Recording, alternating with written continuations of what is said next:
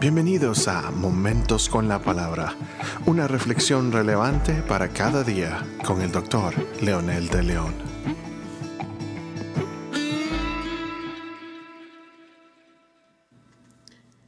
En el libro de Gálatas, capítulo 2, versículo 20, dice el apóstol Pablo, He sido crucificado con Cristo y ya no vivo yo, sino que Cristo vive en mí. Lo que ahora vivo en el cuerpo, lo vivo por la fe en el Hijo de Dios, quien me amó y dio su vida por mí. En otros podcasts hemos mencionado el propósito de esta carta. Pablo quiere enseñarle a la gente, a los nuevos cristianos, que no es suficiente cumplir una ley seca y sin espíritu. Para Pablo es necesario que nacer de nuevo en los nuevos valores que rige el nuevo reino es que el reino de Cristo es diferente. Nacer de nuevo significa entonces nacer a una nueva experiencia de vida. Pablo está enseñando de primera mano el significado de la fe cristiana, que no es teoría, no son palabras, no es comida ni bebida, sino es encarnar las verdades de Dios en nuestra vida para que vean a Cristo en nuestro diario vivir como un estilo de vida. En nuestro texto de hoy, Pablo menciona una metáfora muy interesante. Dice, he sido crucificado con Cristo. Obviamente que Pablo no estaba en la cruz junto a Jesús. Esta figura literaria representa varias cosas. En primer lugar, es el compromiso que él ha adquirido con Jesús y la misión de Jesús. Esta afecta tanto la vida personal de Pablo como todos sus planes en su vida y que realmente su existencia es como que no contara para él, porque para él lo más importante ahora es la fe que ha adoptado, los valores que ha adoptado, ahora los ha encarnado en su propia vida. Segundo, significa que es compañero de Jesús en su compromiso y tarea de salvar al mundo. Eso es lo que dice en el original lo que significa con Cristo estoy juntamente crucificado. Estoy en la misma misión, soy compañero de batalla del Señor. Tercero, que puede ser perseguido, puede ser encarcelado o hasta la misma muerte, que de todos modos él ya sabe que es casi una realidad y de hecho murió guillotinado por el imperio romano.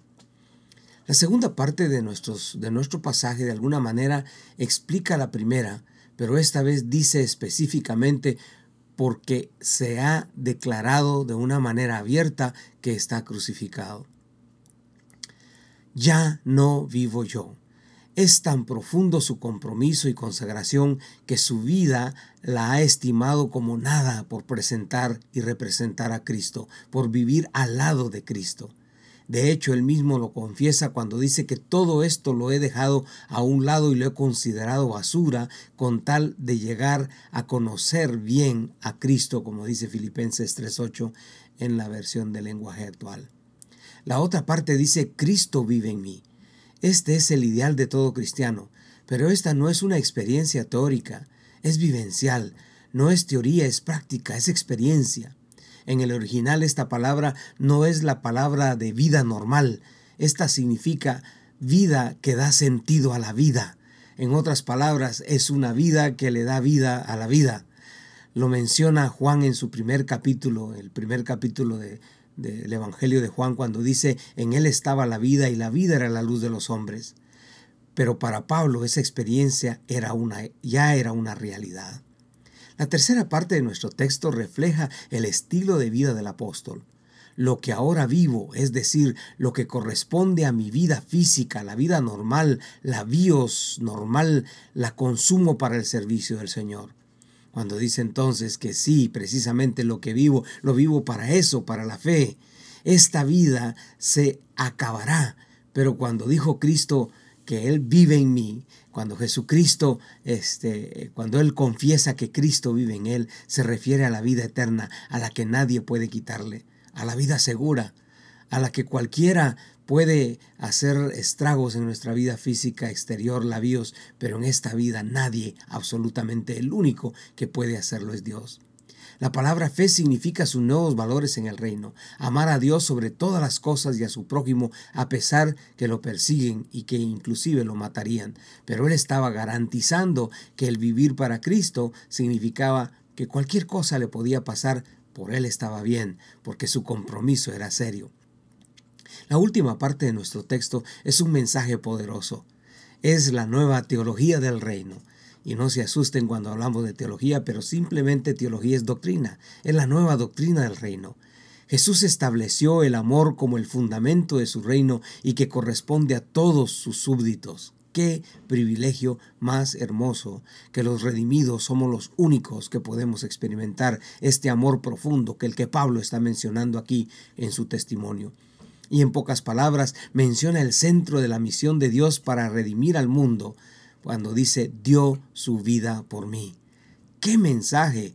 ¿Qué significado más profundo el el, de la nueva teología, la nueva doctrina, la nueva fe, que no tiene que ver con estipular leyes o establecer leyes o tirar leyes a que las agarre quien quiera, sino que esto tiene que ver con la vida misma. Esto, por supuesto, representa la razón de su sacrificio, la razón de su entrega y su pasión por vivir para Cristo, porque Él ya le dio su vida. Jesús ya le dio la vida que le dará vida eterna. Jesús es Señor, Salvador. Jesús es el trascendente, pero a la vez es el inminente. Esto significa que está sobre todo y todos, es el creador de todo, el que sería inalcanzable, pero por medio de Cristo es el inminente, es el que todos podemos ser sus hijos, sus amigos, sus siervos, sus súbditos. Él es el que se ha identificado como humano para que el mundo conozca que puede ser salvado por su gracia y amor. Qué profunda verdad. ¿Con qué razón Pablo dice, estoy crucificado con Cristo, ya no vivo yo, porque Cristo vive en mí y de verdad vale la pena vivir para Cristo, porque Él es muy significativo para nosotros. Oremos juntos. Padre, en el nombre de Jesús, te agradecemos tu presencia en nuestra vida y el regalo de amor, el regalo de la salvación, el regalo de la vida, una vida que nadie puede quitarnos, una vida que es para siempre si nosotros vivimos en ti.